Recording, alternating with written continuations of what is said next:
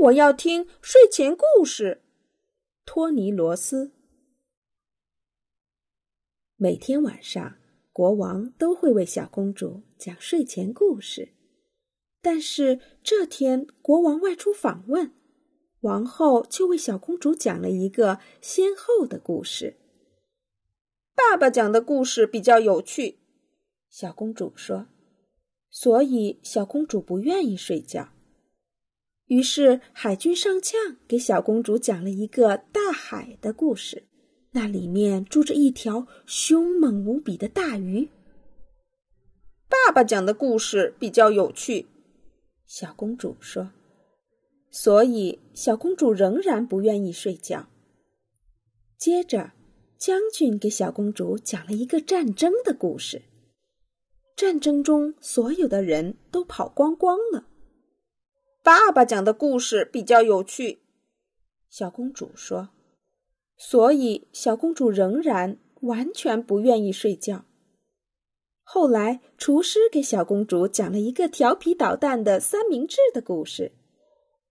爸爸讲的故事比较有趣，小公主嘟着嘴说，所以小公主仍然完全一点儿也不愿意睡觉。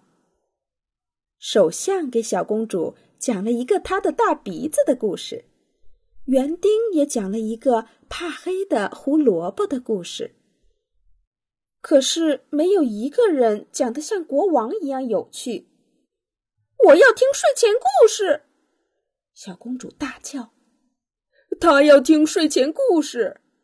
所有人都看着女仆大叫：“啊，我不会讲故事。”女仆说：“不过我有个主意。”女仆牵着小公主，带她下了楼，走了好几层楼梯，又走了好几层楼梯，再走过一条长长的通道后，他们来到一扇门前，上面写着“图书室”。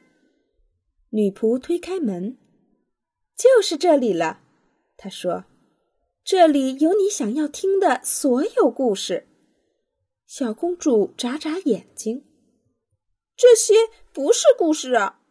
小公主说：“这些都是书，故事就在书里面。”女仆从最近的书架上拿出一本书，继续说：“试试看，你可以为自己读一本书。”我没办法读完一整本书，小公主说：“你认识一些字。”女仆说：“里面的图画也可以帮助你读懂整个故事。”小公主从书架上拿了一本书，她喜欢光鲜亮丽的封面，喜欢五颜六色的图画，更喜欢轻轻的翻页，一点儿一点儿的读懂书里那些文字隐藏的秘密。